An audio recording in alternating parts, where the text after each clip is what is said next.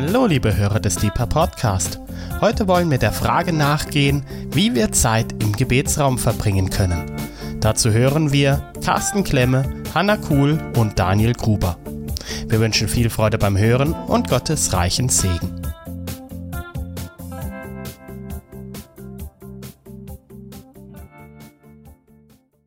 Herzlich willkommen. Auch nochmal, jetzt spreche ich im Plural von uns. Und äh, vielen Dank auch für die wunderbare Anbetungszeit. Ich möchte den Jonas bitten, nochmal, äh, nicht das mit dem Abide. Ach, das ist da, genau, da steht es, richtig. Mir kam gerade spontan, ihr habt natürlich wieder ein äh, wunderbares Lied ausgesucht. Und äh, ich habe jetzt ganz spontan einmal in meinem schlauen Wörterbuch hier nachgeschlagen, was Abide heißt. Einhalten, sich halten bleiben, erwarten, festhalten an, treu bleiben, aushalten, ertragen, verweilen. Und das ist genau das, hm, was wir tun, die Zeit, die wir verbringen im Gebetsraum. So, insofern passt es sehr schön als Einstieg. Ich werde versuchen, in der ersten Viertelstunde so ein kleines Fundament zu legen und Hanna macht dann weiter. So, ich äh, Schienenersatzverkehr erzähle ich heute nicht, es ist zu wenig Zeit, aber am Wochenende war ich äh, mit meinem Sohn. Wir haben einen äh, Vater-Sohn-Ausflug gemacht und, ich, und, und mein Sohn hat ein Bild gemacht, das will ich euch jetzt zeigen. Kommt gleich. So, wer weiß, wo das ist? Nein, der, genau, das ist der Rhein. Das ist der Blick von, vom Lorelei-Felsen auf den Rhein runter. Und was der Rhein und Lorelei mit Gebetsraum zu tun hat, das erzähle ich natürlich gleich. Und zwar war das so, wir, wir waren da oben auf dem Felsen und um uns herum lauter Touristen, man hört alle möglichen Sprachen. Und äh, wir schauen so runter und denken, naja, ist, ist ganz nett hier und so weiter. Und dann höre ich aus diesem Stimmengewirr heraus die Stimme eines Amerikaners, äh, der also in einem ganz breitischen, breiten amerikanischen Akzent äh, gesprochen hat. Ich, ich, weiß es nicht mehr Wort für Wort, aber der, sinngemäß war es so, People should know that this is one of the most beautiful places on the planet. Also die Leute sollten eigentlich alle wissen, dass dieser Ort einer der schönsten Plätze auf dem Planeten ist. Und dieser eine Satz, der, der, der ging so richtig in mich rein. Und, ähm, und ähm, genau, er hat gesagt das Wort, they should recognize. Das ist der Punkt, recognize. Und wir singen im Gebetshaus oft ein Lied, uh, Come, let us recognize what a sacred thing we do. Lass uns erkennen, was für, ein, für eine heilige, für eine besondere Sache wir tun. Und wenn du mich fragst, was ist denn für dich einer der schönsten Plätze auf diesem Planeten, dann sage ich dir, das ist der Gebetsraum im Gebetshaus Freiburg. Und das ist der Ort, wo ich gerne viel Zeit verbringe. Und das ist ein besonderer Ort. Und, und wir, people should recognize, wir sollten erkennen, was für ein Raum das ist. Und als erstes möchte ich euch einfach versuchen nahezubringen, der Gebetsraum ist ein geheiligter Raum. Geheiligt nicht in einem magischen Sinne, sodass der Raum an sich, also intrinsisch, äh, heilig wäre, sondern es ist ein Raum, der ist abgesondert, ausgesondert und besonders. Wir schwatzen nicht im Gebetsraum, wir essen nicht im Gebetsraum, wir, wir, ziehen, sogar, wir ziehen sogar unsere Schuhe aus. Und ähm, der Gebetsraum ist ein Ort, der ausgesondert ist, der, der besonders ist. Und wenn wir uns die Frage stellen, wie verbringe ich Zeit im Gebetsraum, dann müssen wir uns zuerst vor Augen führen, okay, das, der Gebetsraum, das ist ein, ein geheiligter Raum, ein Raum, in dem Gott uns begegnen möchte. Und manchmal geht es uns so wie dem Jakob, der auf seiner Reise in eine neue und ungewisse Zukunft übernachtet hat an einem Ort und einen Traum hat und dann aufsteht vom Traum und dann sagt, wahrlich, der Herr ist an diesem Ort und ich habe es nicht bemerkt. So, und ich möchte am Anfang einfach dieses Bewusstsein versuchen in uns zu schärfen. Ähm, der Gebetsraum ist ein geheiligter Raum und der Herr ist an diesem Ort und oft genug haben wir es einfach nicht bemerkt. Das ist Genesis 28, Vers 16. Oder ihr alle kennt die Geschichte von der Berufungsgeschichte des Mose, wo Gott zu ihm sagt, komm nicht näher, zieh deine Sandalen oder deine Schuhe, was wir ja machen im Gebetsraum, aus, denn der Ort, auf dem du stehst, ist heiliger Boden. Exodus 3, Vers 5. Und ähm, die Bibel sagt auch, in Prediger 5, Vers 1, überlege, was du tust, wenn du zum Gebetshaus Freiburg gehst. Na, na ganz genau steht es nicht drin. Überlege, was du tust, wenn du zum Haus Gottes gehst. Und Jesus hat gesagt, mein Haus soll ein Haus des Gebets sein. So, wenn du Zeit verbringst im Gebetsraum, dann betrittst du einen Raum, in dem Gott dir dienen möchte. Gebet ist eine Gabe Gottes. Gebet ist eine Gabe Gottes. Der Herr wirkt und arbeitet mit und durch uns. Und er bietet dir und mir im Gebetsraum seine Nähe an. Und wir reagieren und antworten darauf. Dies geschieht, indem wir uns auf vertrauensvolle und einfache Weise ihm im Gebetsraum öffnen. So möchte ich das betonen, so als Grundlage von dem, was wir jetzt noch sagen. Der Gebetsraum, in dem du, du verbringst deine Zeit in einem Raum, der Gott geweiht ist und geheiligt ist, anders wie in der Küche äh, von deiner Wohnung. Und und das sollte in uns eine Wachsamkeit und eine Aufmerksamkeit schärfen, eine, eine Leidenschaft, Gott zu suchen, eine, eine Bereitschaft, Gott nachzujagen und, und ihm zu begegnen. Und er ist da, um uns zu begegnen. Das einfach mal so als, als Grundlage.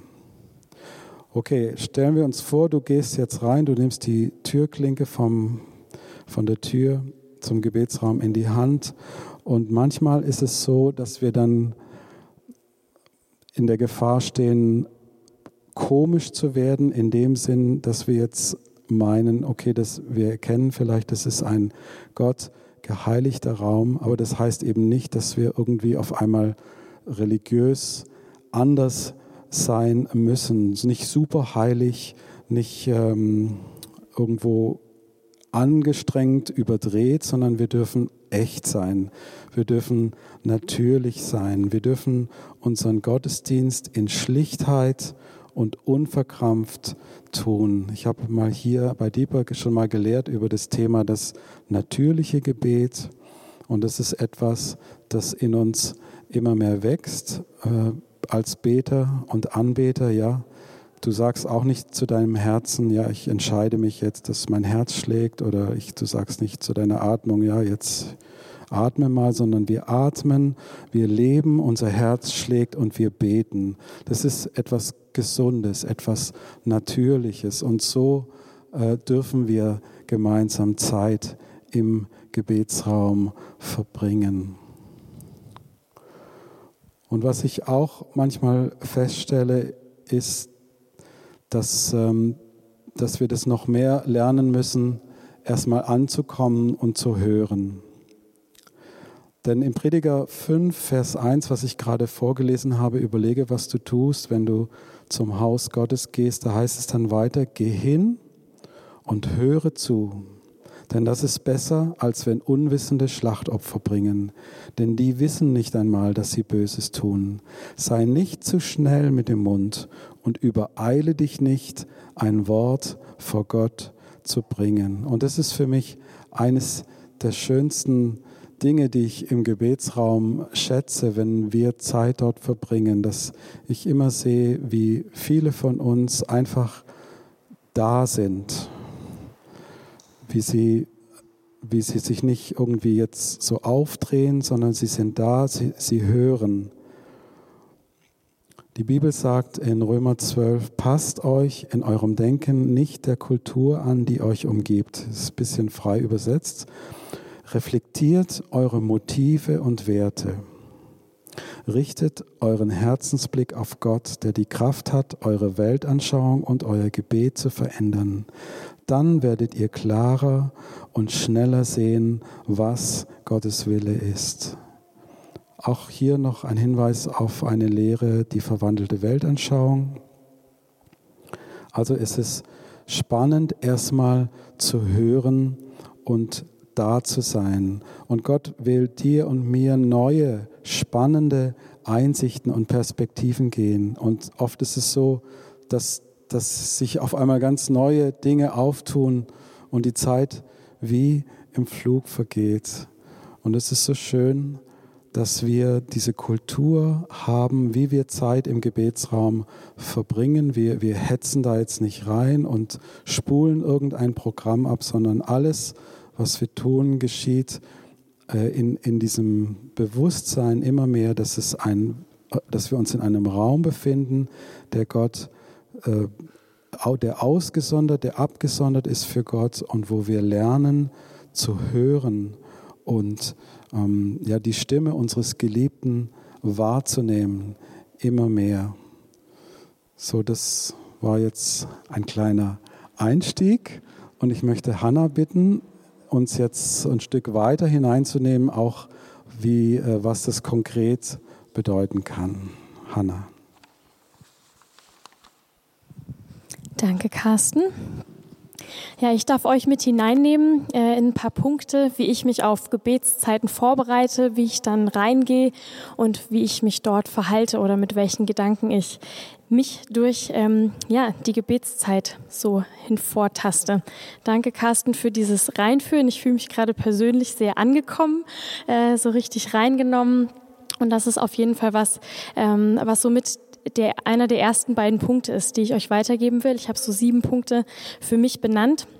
Und es ist immer möglich, spontan in den Gebetsraum zu kommen. Also das, was ich jetzt sage, ist vielleicht ein bisschen mehr was Vorbereitetes, aber ich möchte nicht sagen, dass es weniger wert ist, wenn man spontan kommt. Aber mein erster Punkt, den habe ich vorbereitet sein genannt.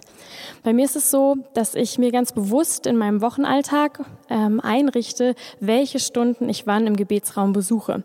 Das ist für einen Angestellten natürlich leichter, war bei mir aber auch als Besucher schon so, als ich damals mir zum Beispiel eingeplant habe, ins Studentengebet immer zu gehen. Das ist immer freitags gewesen und das habe ich mir ganz bewusst in meinen Wochenplan eingetragen. Und bei mir ist es jetzt so, da wo ich angestellt bin, dass ich mir das einplane und auch im Wochenblick schon wirklich den Blick voraus habe. Das heißt, wenn ich Gespräche im Voraus habe, probiere ich die so gegen Viertel vor oder zehn vor zu beenden.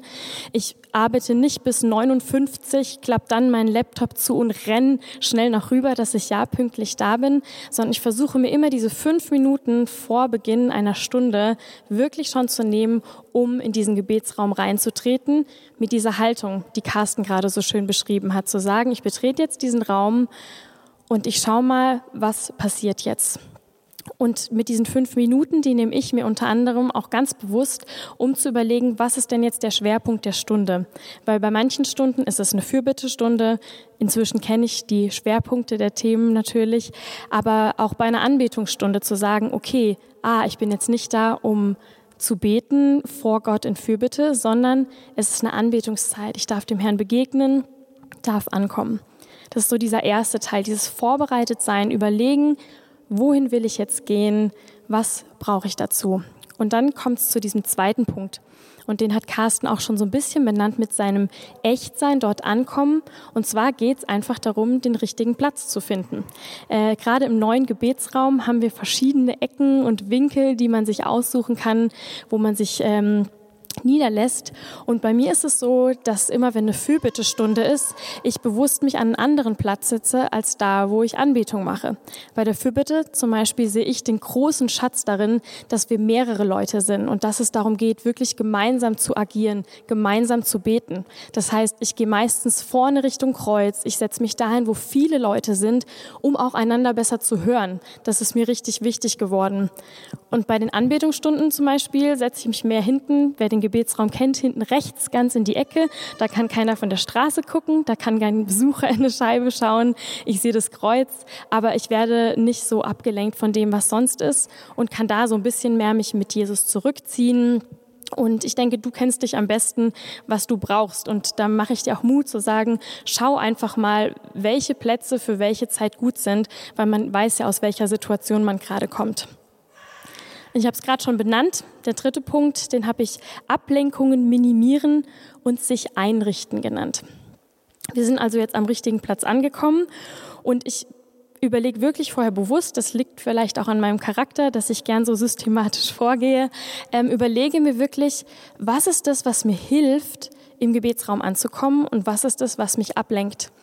Und ich unterscheide da ganz bewusst zwischen Dingen, die mir Impulse geben und zwischen Dingen, denen ich Impulse gebe.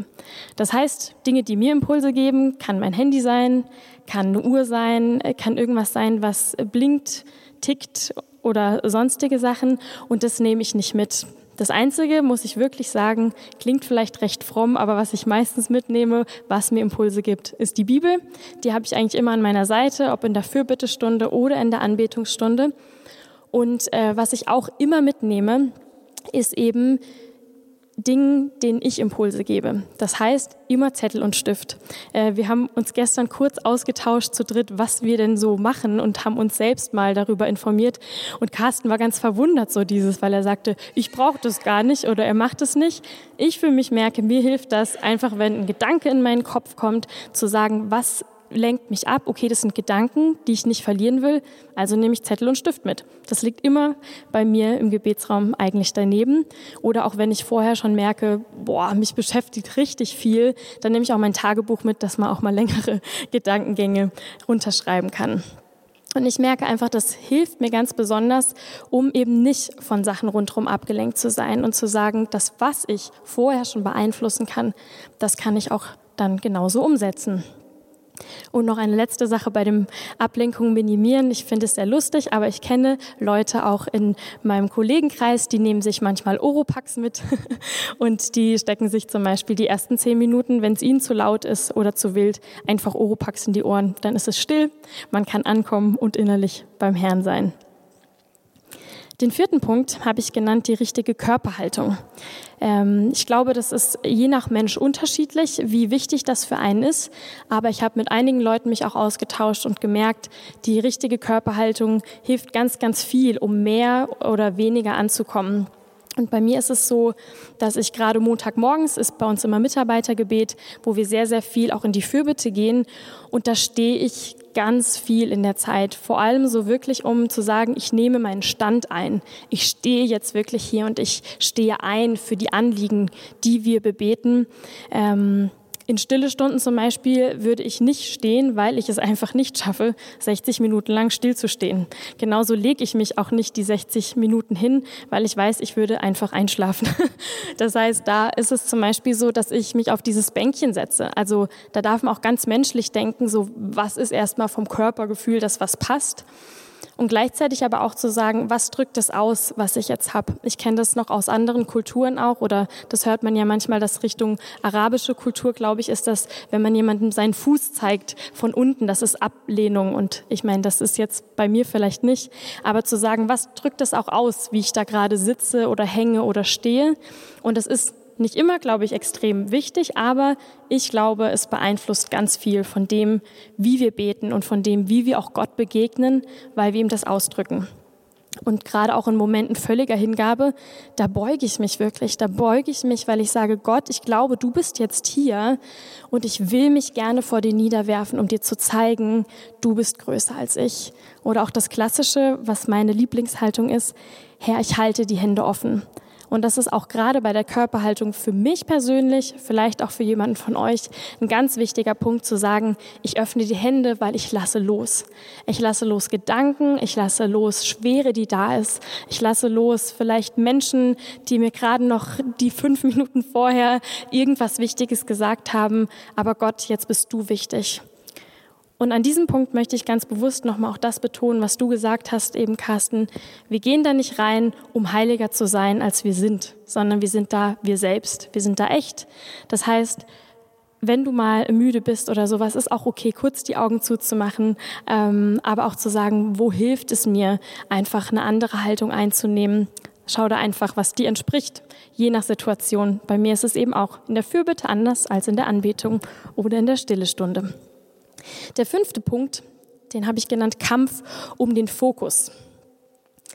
Wenn ich dann also gelandet bin im Raum, dann geht so richtig dieses Rattern im Kopf los. Und ich habe es gerade schon erzählt, ich nehme immer Zettel und Stift mit. Dafür habe ich dann ja schon gesorgt, da muss ich mich nicht mehr drum kümmern. Ähm, und mit meinem Körper habe ich auch schon einen Deal gemacht, wie ich mich vielleicht hinsetze. Aber der Kopf, der rattert und der rattert und der rattert. Und das kennt wahrscheinlich jeder von euch, dass so Momente kommen von einer Menschenfurcht, zu sagen, oh, wie laut darf ich denn jetzt eigentlich singen? Ähm, passt es jetzt? Oder ich sehe meinen Nebensitzer und der singt völlig schief und ich habe komische Gedanken über ihn und ich frage mich, ob ich ihn irgendwie anstupsen soll und sagen soll, hm, kannst du es vielleicht ein bisschen leiser machen oder nicht? Also da kommen ja ganz viele bunte Gedanken. Ähm, oder bei mir war es letztens so, ich habe es Daniel vorhin erzählt, vor ein oder zwei Wochen haben wir für Israel äh, gebetet. Und dann wurde ähm, ein Gebetsfokus eingeleitet. Und ich habe vor sechs Jahren mal dort in Jerusalem gelebt. Und dann kam nur dieses Stichwort Israel. Und ich habe völlig so an die Altstadt gedacht und an diese Gassen, weil ich die einfach so lieb habe ähm, und bin dann so richtig abgeschweift. Und dann dieses klassische, man merkt so, ups, ich habe gerade nicht zugehört, ich weiß gerade nicht, worum es geht. Und dann einfach wieder zu sagen, okay, ich fokussiere mich wieder zurück. Und ich will damit auch sagen, es ist völlig okay, dass man abschweift, aber es ist richtig schön, dann auch wieder zurückzukommen zum Fokus und zu sagen, warum bin ich hier? Und da möchte ich euch ein Gebet mitgeben, was ich mir mal aufgeschrieben habe, was mir so ein bisschen hilft. Ich spreche das eigentlich immer am Anfang von der Stunde, manchmal laut aus, wenn auch Leute im Raum sind, die ich anleite, aber sonst auf jeden Fall für mich, um so diesen Fokus wirklich zu haben, Gott, ich schaue jetzt auf dich, ich mache das hier mit dir, zu dir hin, nicht nur manchmal für dich, sondern wirklich gemeinsam mit dir. Und das heißt so, Herr, ich fokussiere dich. Ich lege ab, den Blick der Menschen auf mich und ich nehme an deinen liebenden Blick auf mich. Herr, ich fokussiere dich, lege ab den Blick der Menschen auf mich und nehme an deinen liebenden Blick auf mich. Daniel wird dazu gleich noch ein bisschen was sagen, aber so dieses Refokussieren und Fragen, was mache ich hier eigentlich? Oder auch, wie Carsten gesagt hat, let us recognize what a sacred thing we do was für eine heilige Sache wir tun. Warum bin ich hier? Jesus, ich bin hier mit dir und wegen dir. Ja, mein sechster Punkt, den habe ich genannt ähm, und der ist wahrscheinlich weniger für Fürbittestunden da, aber mehr für Anbetungsstunden oder stille Stunden, sich an einen inneren Ort versetzen oder der innere Garten. Ich selbst bin wie Carsten ein unglaublicher Fan von den Mystikern und den Bildern, die sie oft gebrauchen, wie man Gott begegnen kann oder wer er für einen ist. Und bei mir ist es oft so, dass ich echt so seit meiner Teenie-Zeit in solchen Momenten recht schnell abgelenkt bin von Geräuschen oder anderen Dingen und ich mache dann oft die Augen wirklich zu und gehe dann auf so eine innere Reise. Ähm, und ich stelle mir dann immer so einen Aufzug vor, der nicht von oben nach unten, sondern von rechts nach links bei mir geht. Und dann gehen die Türen auf und ich gehe so zwei Treppenstufen runter und bin wirklich in so einem Garten. Und das habe ich irgendwann mal angefangen, wo ich nach fünf Minuten schon wieder abgelenkt war. Aber inzwischen schaffe ich das für mich wirklich 60 Minuten lang am Stück mich irgendwie in diesem Garten aufzuhalten, immer mit diesem Fokus, Jesus, ich will dich sehen. Ich will probieren, mich irgendwie mit dir innerlich zu unterhalten. Und das ist manchmal wirklich amüsant, wo einen so die Gedanken oder ja, wie wir auch, denke ich, glauben, manchmal der Heilige Geist hinführt. Ähm, ich habe da auch mit einer Freundin mal drüber geredet, die gesagt hat, sie kann sich innerlich einfach gar nicht so viel vorstellen. Da habe ich mit ihr mal echt so geredet, dass sie oft einfach ein Kreuz in die Hand nimmt und das mit Augen zu spürt und sich das innerlich vorstellt. Ähm, aber gerade für jemanden, der eine große Fantasie hat und gerne irgendwo abschweift, probiert so einen Ort zu kultivieren, an den ihr immer wieder zurückkommt. Der sieht immer erstmal gleich aus und dann mal Jesus fragen, wo geht's hin? Und ich merke, da kann man ganz spannende Erfahrungen mitmachen. Und der letzte Punkt, den ich mit euch teilen wollte, den habe ich Wertschätzung genannt. Und jetzt so einmal von einem selbst weggeschaut und von diesem Miteinander mit Jesus, was der Fokus ist, was das Schönste ist, sind wir im Gebetsraum meistens mit mehreren Menschen. Und Carsten hat vorhin von diesem Sinn geredet, der sich erneuert, Römer 12, diese Stelle. Und ich glaube, durch diese Veränderung des Sinnes und wenn wir Gott auch immer wieder darum bitten, einen anderen Blick zu bekommen, dann fällt es uns leichter, einander im Gebet wertzuschätzen, zu achten und aufeinander auch zu hören. Und gerade in der Fürbitte erlebe ich es als großen Schatz, dass es so unterschiedlich ist, wie wir beten. Und man kann auch an den Punkt kommen zu sagen, okay, der ist irgendwie ein besserer Beter. Ist das, was ich bete, jetzt wirklich theologisch richtig oder klingt es gut? Das sind ja Wahnsinnsgebete, die da gesprochen werden. Oder aber auch, dass man sich denkt, ähm, meinst du das gerade ernst, dass du betest? Das ist ja völlig absurd und vielleicht auch wirklich in Überhöhen kommt. Ich muss ehrlich sagen, ich kenne beides voll und ganz.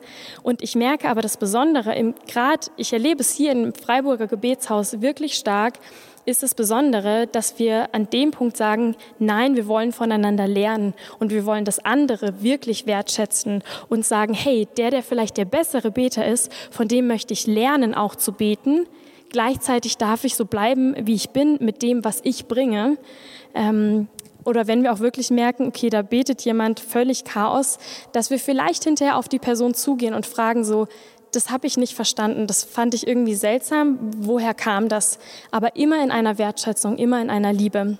Und dadurch entsteht kein Konkurrenzdruck und Fred, äh, Freten, genau, beten macht einfach viel, viel mehr Freude. Genau, das sind so diese sieben Punkte, die ich euch gern mitgeben wollte.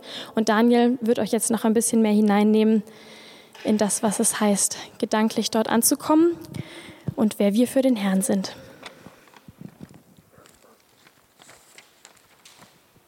Ich lasse noch ein paar Zettel fallen. Danke, Hanna. Caro hat mich ein bisschen geneckt, meinte, das chaotische Beten ist meistens bei mir. das war nur ein Scherz. Ich darf euch noch äh, mit weiteren vier Punkten beglücken und dann seid ihr wirklich ausgerüstet für Zeit im Gebetsraum. Und ich fasse am Ende noch mal kurz unsere insgesamt 14 Punkte zusammen. Für mich ist ein Schlüssel, Zeit im Gebetsraum zu verbringen, Psalm 27, ich glaube es ist Vers 4 wo es heißt, ich will nachdenken in deinem Heiligtum. Ich bin kein Musiker, ja, ich bin doch gerne Fürbitter, ja, aber ich bin nicht derjenige, der viel auch Stunden mitgestaltet, obwohl ich viel Zeit im Gebetsraum verbringe. Also bin ich oft einfach viel da. Und ich habe irgendwann mal diesen Psalm 27 für mich entdeckt, dass ich dachte, David will einfach nur Zeit im Heiligtum verbringen, um nachzudenken in seiner Nähe. Und das finde ich was richtig Schönes und Kostbares. Deswegen mein erster Punkt. Wir dürfen nachdenken einfach in Gottes Nähe. Und wenn ich das richtig gesehen habe in der Elberfelder, gibt es da so eine Fußnote zu diesem Nachdenken. Da heißt es, also da geht es so ein bisschen darum, auch so die Opfer zu beschauen, die gebracht werden. Und das finde ich interessant. Das ist einfach so eine persönliche Brücke. Das Opfer, das eigene Leben, ja, was für Gott auch ein Opfer und Wohlgeruch Anspruch sein soll, auch nachzudenken über das eigene Leben, nachzudenken über philosophische Gedanken über das Leben, über diese Dinge mitzubringen in Gottes Gegenwart. Ich liebe das einfach wirklich so da Gedanken drüber zu machen und zu schauen, wie er die Gedanken füllt, ja, oder Sachen korrigiert, Sachen abzulegen vor ihm. Das dürfen wir. Der nächste Punkt, der Gedanke, sei dir bewusst, dass dein Gebet ein Wohlgeruch ist. Ich saß letzte Woche im Gebetsraum habe das Kreuz angeschaut, eine Stunde lang. Das ist das schöne Holzkreuz und den Goldschimmer drauf. Und dann kam mir der Vergleich, ich musste an Sauna denken. Ähm, nicht wegen dem Holz vom Kreuz, ich sage es euch, sondern ich weiß nicht, ob ihr, wie eure Saunaerfahrung so ist, aber ich liebe Sauna und ich liebe es besonders der Moment, wenn man einen schönen Aufguss dabei hat und so ein ätherisches Öl da drin ist und dann so der Klassiker Latschenkiefer, ja, und du, und dieser Geruch, ja, nachdem, ne, von irgendwie steigt diese, diese Wolke auf und dieser Geruch von diesen Nadeln, ja, die da drin sind zum Beispiel oder Zitrusfrüchte, ja, wenn du eine Orange oder andere Dinge drin hast und ich liebe das, das was, das genieße ich richtig zusammen mit dem Schwall der Hitze, genau. Ja, also ist einfach was, das, das ähm, tut mir unglaublich gut und ich liebe das total. Und da muss ich drüber nachdenken, die Bibel beschreibt unsere Gebete mit einem Wohlgeruch für den Herrn. Also dieser Gedanke, so, so wie ich das einfach, das ist für mich ein Gefühl von Wohlbefinden, wenn ich da sitze in der Sauna und dieser Aufguss da ist. Und wie ist das für Gott, wenn er da sitzt und unsere Gebete vor ihm sind wie ein Wohlgeruch? Wir haben, um euch ein bisschen hier kurz eine Grundlage zu geben, in Offenbarung, Vers, äh, Offenbarung Kapitel 5, Vers ähm, 8 heißt es am Ende, da heißt es von den Ältesten, die vor dem Thron Gottes sich niederknien, dass sie goldene Schalen voller Räucherwerk in den Händen haben. Das sind die Gebete der Heiligen. Also es ist ein biblisches Bild, dass da eine Schale ist voller Räucherwerk und das ist ein Bild für die Gebete der Heiligen. Wir haben in Psalm Einfach mal möchte nur zwei der Stellen zu nennen, weil Offenbarung 8 und andere gibt es das auch wieder. Psalm 141 heißt es, lass, das Rauch, lass als Rauchopfer vor dir stehen mein Gebet. In der neuen Genfer Übersetzung ein bisschen äh, schöner vielleicht zu verstehen. Nimm mein Gebet an wie den Duft geopferten Weihrauchs. Und das finde ich so ein schönes Bild, das die Bibel benutzt hier. Und das ist ein Bewusstsein, das wir haben dürfen, wenn wir im Gebetsraum sind, dass unsere Gebete, und das ist auch schon, wie ich gerade gesagt habe, dieses Nachdenken in seiner Gegenwart, allein das Dasein. Ja, ich glaube, dass das wirklich ein Wohlgeruch für Gott ist. So, natürlich nicht nur ausschließlich im Gebetsraum, ja, ich glaube, es ist auch ein Wohlgeruch, wenn du beim Kochen zu Hause Lobpreismusik anhast und über den Herrn nachdenkst. Aber gerade im Gebetsraum, wo wir uns bewusst diese Zeit dafür nehmen, das ist ein Wohlgeruch, so für ihn. Vielleicht hilft dir das Bild der Sauna, vielleicht hast du einen anderen Lieblingsgeruch oder ein Parfüm, wo du denkst, boah, jedes Mal, wenn ich das draufspritze, das ist einfach, das ist sowas Schönes. Ich mag diesen Geruch. Und versuch dir mal vorzustellen, dass Gott den Geruch so sehr liebt, wenn du einfach an ihn denkst, den Fokus auf ihn richtest, wie Hannah gesagt hast hat. Dritter Punkt, sei aktiv dabei. Lass dich drauf ein auf die Stunde.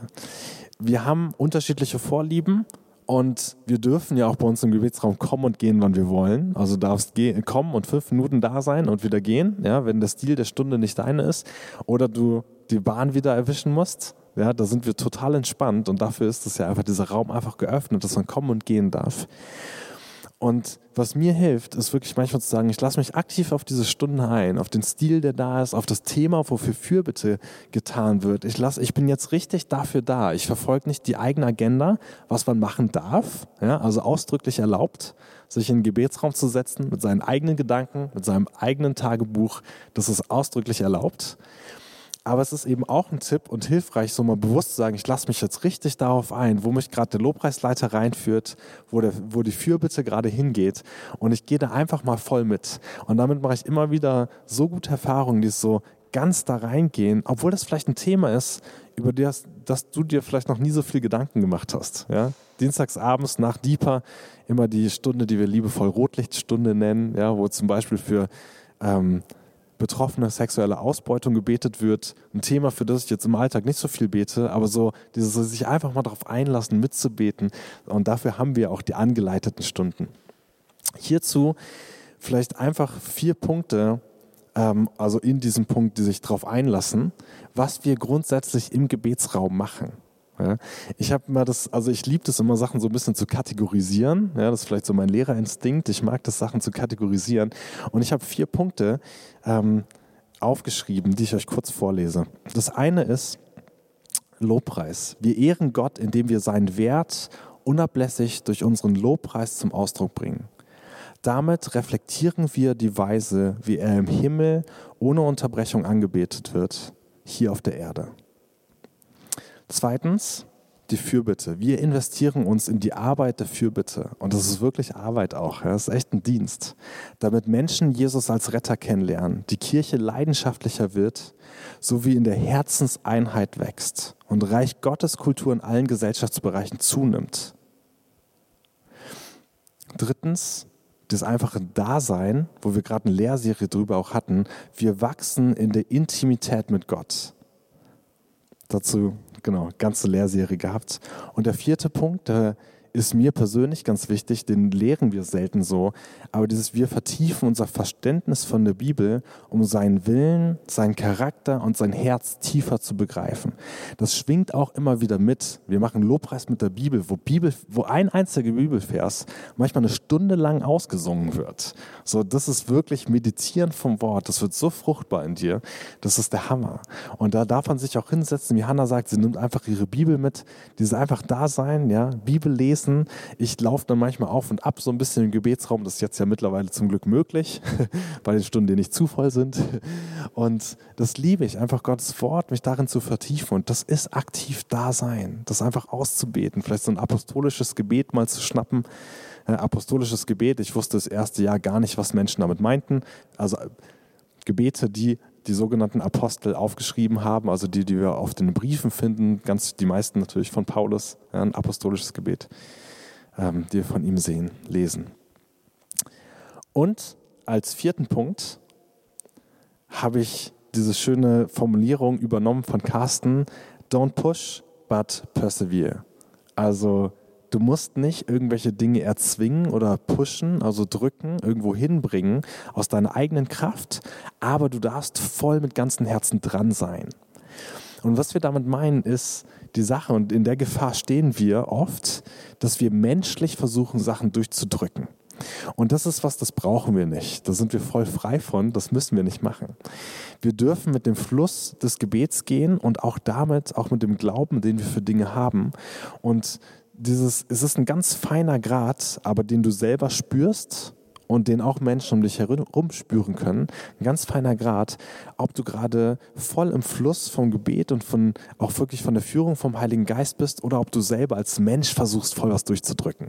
Und das spürst du selbst am ehesten. Ja? Und es gibt auch mal Stunden, da merkst du hinterher, oh, da bin ich so einen Tick weiter, aber es war mein leidenschaftliches Herz und das ist auch alles okay. Ja? Ähm, und damit heißt das also, du darfst einfach mitgehen mit dem, was da ist. Du musst nichts pushen selber.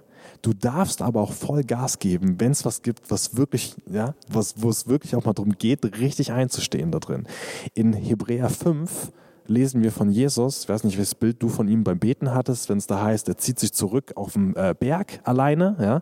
So, ich weiß nicht, welches Bild du da von ihm hast. Hebräer 5 heißt es, dass er unter Weinen und Schre Geschrei gebetet hat. Ja? So, auch Wahrscheinlich hat er das nicht die ganze Zeit gemacht. Aber danach war heiser, das steht ja auch immer mal wieder da. ähm, nein, aber dieses, so, also Gebet darf auch mal Vollgas ja, sein, so dass man da auch wirklich, ja, auch schreien und auch Tränen und genauso wie still sein. Ja, wir haben diese gesamte Palette bei uns im Haus und das dürfen wir alles tun, dem dürfen wir alles nachgehen. Aber dieser Tipp, du musst nichts selber pushen. So geh mit dem Fluss der Stunde, mit dem Fluss, so mit den Mitbetern, ja, und das, wo du für, spürst, auch wo der Heilige Geist dich langführt. So, also ganz einfache, gute Tipps. Ich werde euch die gesamte Palette nochmal einmal kurz vorlesen. Wir hatten wirklich insgesamt 14 Punkte, wie du Zeit im Gebetsraum verbringen kannst. Punkt 1 war, der Gebetsraum ist ein geheiligter Raum. Darf, dessen darfst du dir bewusst sein.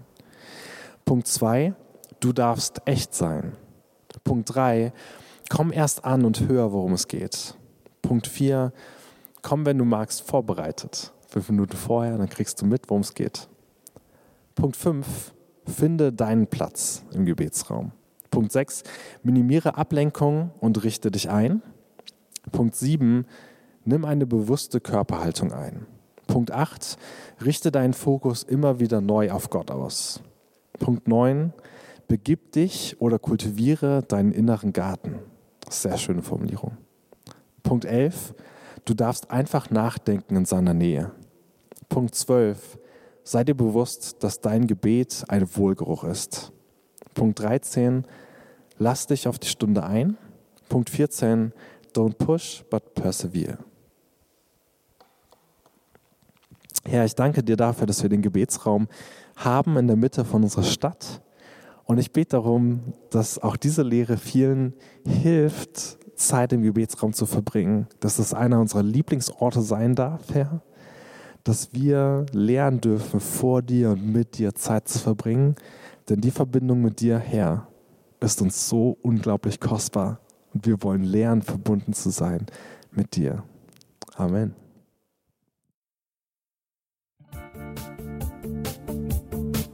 Liebe Hörer, wenn Sie noch weitere Abende aus unserer Deeper-Serie mit und nacherleben möchten, besuchen Sie uns einfach auf unserer Webseite www.gebetshaus-freiburg.de. Dort erfahren Sie auch, wie Sie uns finden können und wie Sie unsere Arbeit unterstützen können. Wir hoffen, Sie hatten viel Freude beim Hören und wünschen Ihnen noch Gottes reichen Segen. Ich reise, ich bin auf der Reise, mit dir auf der Reise zu deinem Licht. Jesus, du bist mein Weg, mein einziges Ziel. Du bist mein Licht. Ich will tiefer, weiter, höher, schneller, intensiver, klarer.